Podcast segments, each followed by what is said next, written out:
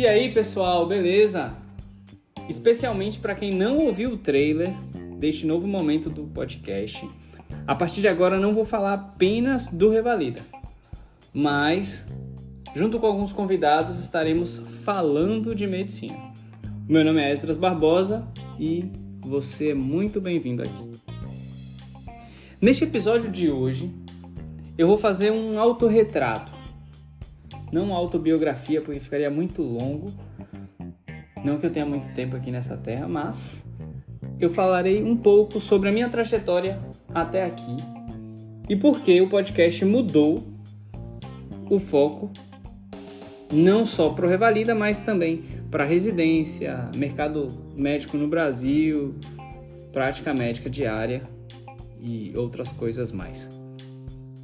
Claro, como um autorretrato, essa é a minha perspectiva sobre a minha trajetória até aqui. Se você conversar sobre, com outras pessoas sobre mim, claro, eles terão outras perspectivas. Mas um autorretrato é isso. É a perspectiva daquele que, se, que está se retratando. Eu acho que não era assim que falava em português, não. Mas tudo bem, acho que vocês entenderam. Eu sou soteropolitano, e para quem não sabe, soteropolitano é quem nasce em Salvador. Nasci em Salvador, não precisa dizer o ano, né? Pra vocês não calcularem a minha idade. É, e cresci em Estela Mares. Eu gosto muito de dizer que eu cresci em Estela Mares, porque quem não conhece Estela Mares não sabe o que está perdendo. É melhor bairro de Salvador, Estela Mares. Um dia eu vou, vou voltar a morar em Estela Mares. Eu digo isso quase todos os dias. Então, estudei perto de casa, perto da praia, a vida toda. Então isso gera um pensamento diferente, talvez, um ritmo de vida diferente. E sempre fui motivado a estudar porque a educação mudou a realidade da minha família. É, meu pai cresceu numa família muito pobre, em que teve que trabalhar muito cedo e prosperou, não sei se a palavra correta é essa, mas mudou a história da família dele consequentemente, a minha história entrando nisso aí, através da educação. Então, sempre, sempre motivado a estudar dentro de casa, acabei que estudei, né? Acho que isso aí influencia bastante. É onde o meio. Não, não quero entrar em outras discussões relacionadas a isso, mas se eu não tivesse essa, esse empurrão, nem foi empurrãozinho, esse empurrão dentro de casa, talvez a história fosse outra. Então, terminei a, o ensino médio já sabendo que eu queria ser médico. Em algum momento aí eu fiquei confuso, pensei em fazer nutrição, ou desculpe, pensei em fazer arquitetura, acabei fazendo nutrição.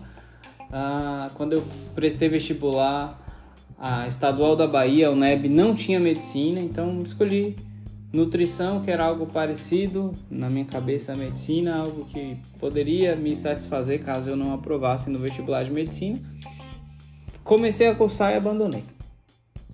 É, eu escolhi medicina desde sempre. Não lembro quando eu pensei criança fazer outra coisa. Talvez ali 4, 5, 6 anos de idade eu já dizia que eu queria ser médico sem nem entender o que significava ser médico, né? sem nem entender a rotina do médico, sem nem entender o quanto o médico ganhava, qual era a inserção econômica do médico na sociedade, nada disso. Eu simplesmente queria ser médico. Ah, um pouquinho disso aí poderia, pode ter sido influenciado pelo fato de minha família sempre estar em hospitais. Meu irmão teve um problema quando criança, e sempre acompanhando com médicos. Ele é mais velho, então depois quando eu nasci, um pouco tempo depois eu tive um problema renal e sempre acompanhado por médicos, sempre tipo, internado, ficava internado coisa de um mês, dois meses internado, então ah, cresci nesse ambiente hospitalar em outra perspectiva, né? Vendo o médico e a equipe de saúde como eu era o paciente, eu não era o médico. Então, Talvez e provavelmente isso influenciou a minha escolha. Meus pais ah, não são médicos. Meu pai trabalhou a vida toda na indústria e minha mãe Bah, a vida toda na indústria não, né? Começou a trabalhar aos 9 anos, então não tem como trabalhar aos 9 anos na indústria. Mas desde que eu conheço meu pai, quando eu nasci, meu pai já trabalhava na indústria. E minha mãe, técnica de enfermagem, então, né, muita relação com a área da saúde, mesmo que não tanto porque os filhos demandaram é, tempo dela, então ela precisou deixar o trabalho um tempo para cuidar só das crianças, meu irmão e eu. Beleza. Como eu tinha falado, terminei o ensino médio, uh, fiz cursinho, não aprovei em medicina. A proposta na minha casa sempre foi estudar numa universidade pública. Meus pais não tinham condições de pagar uma faculdade particular para mim eu não sei de outro curso, mas tipo, de medicina na época eles não tinham condições de pagar, eu só queria medicina, então. Ok, faculdade pública. Ou pública ou pública. 2007, o Enem ainda não servia para muita coisa.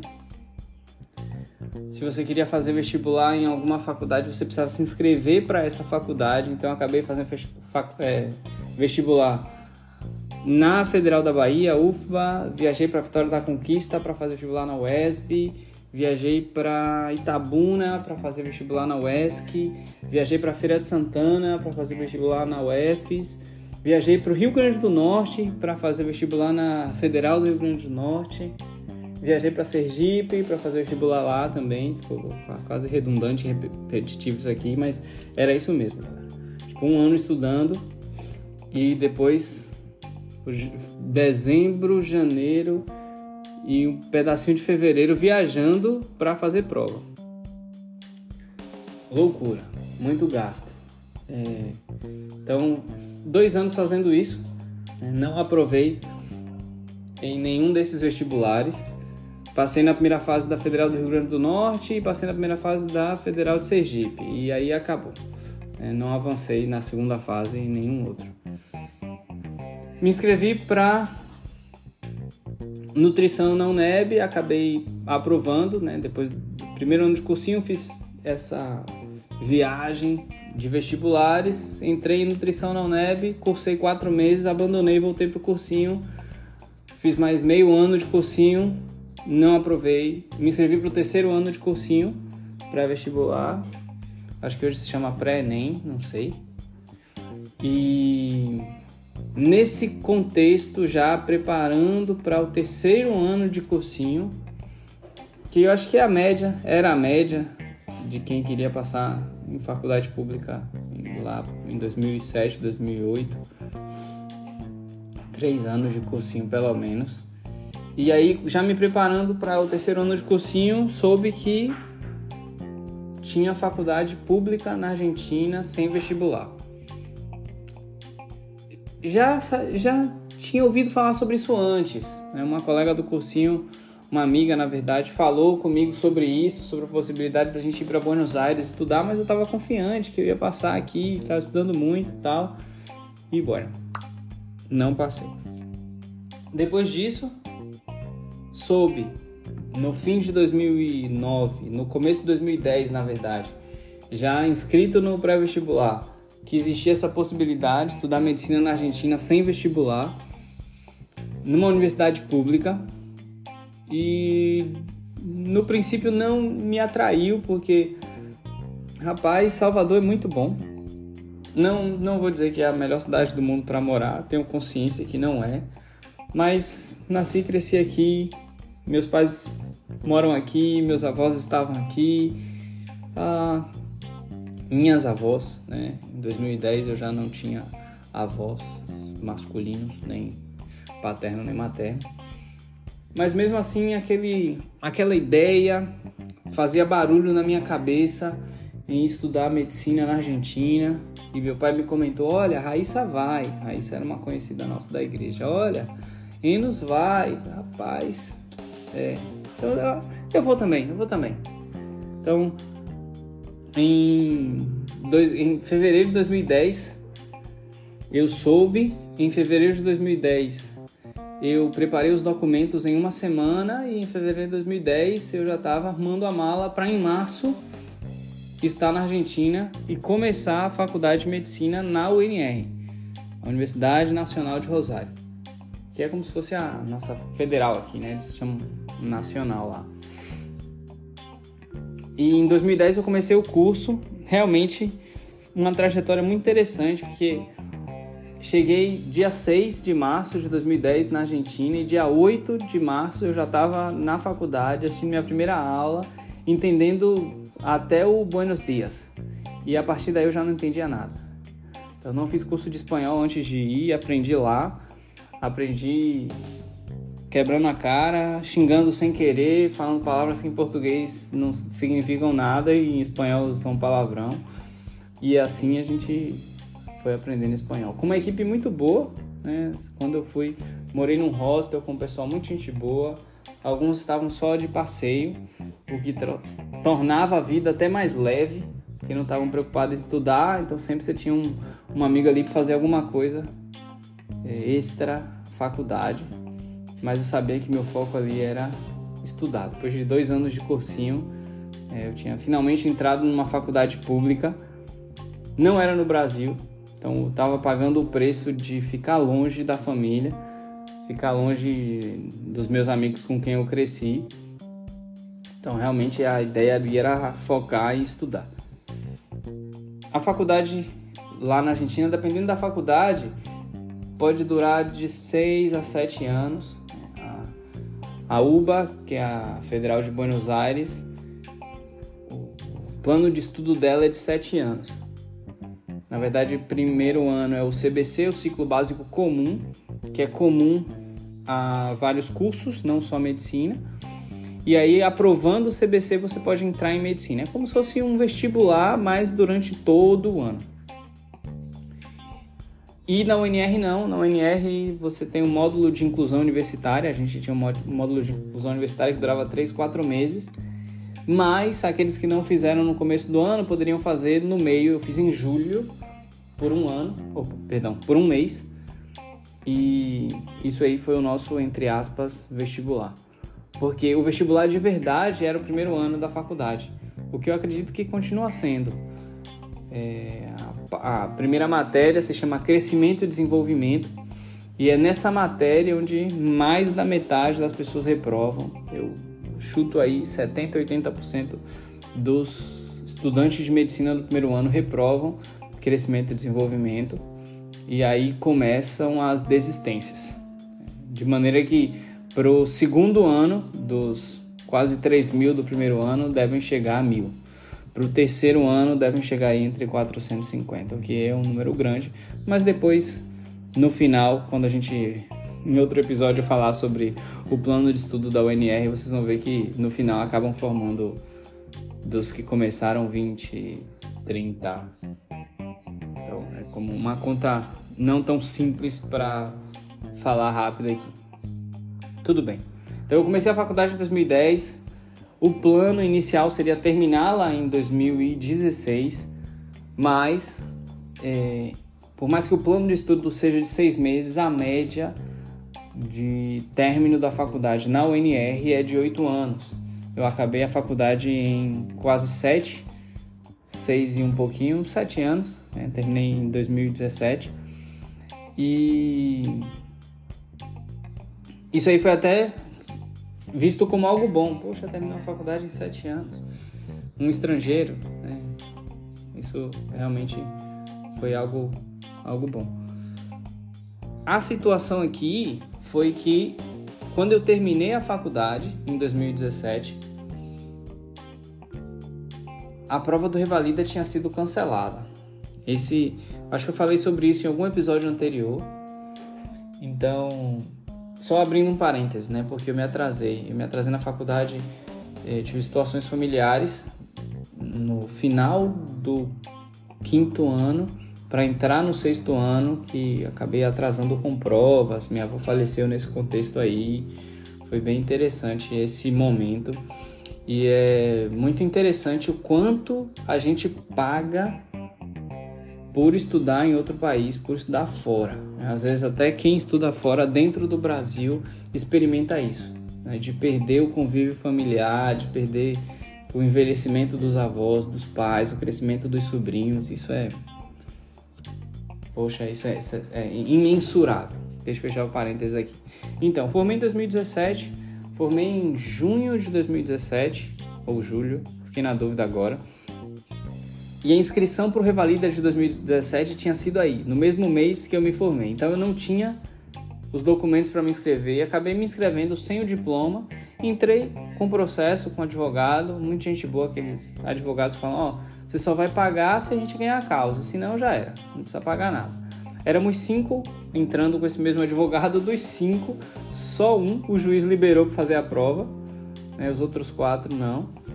Acabou que esse colega que fez a prova em 2017 não aprovou também, o que foi bom, entre aspas, para mim, porque depois ele se transformou no meu companheiro de estudos para para a prova do último revalida, o que a gente aprovou, não o último, mas o revalida que a gente aprovou que foi o 2020/21.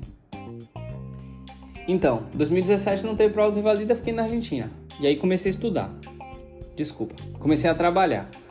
É, o plano era estudar e trabalhar, mas basicamente eu só trabalhei aí um semestre em 2017. E a ideia era voltar para o Brasil só com a certeza da prova do Revalida. Também porque eu não conseguia largar os meus relacionamentos na Argentina. Eu ainda me relacionava com a Associação Científica Rosarinha Estudantes de Medicina, a CREM, hoje chamada de ACRES, porque englobou também outros estudantes da área da saúde.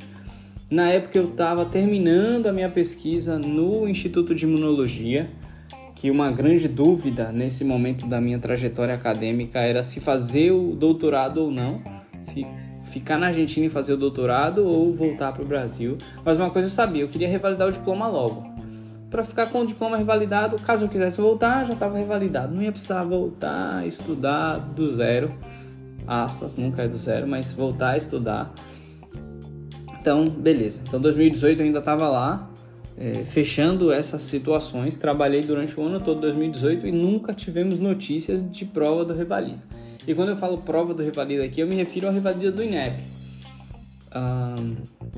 se vocês ouviram os episódios anteriores, sabem que existem vários tipos de revalida no Brasil. Mas até esse momento a gente focava sempre, a gente, que eu digo, meu grupo de amigos, nós focávamos no revalido do INEP, que não tinha data de prova, não tinha nada. Então começamos a pesquisar, encontramos o revalido da UFMT como uma boa opção. Então 2019 decidi largar tudo e voltar para o Brasil. Nesse momento também existia toda uma, uma situação relacionada ao programa Mais Médicos.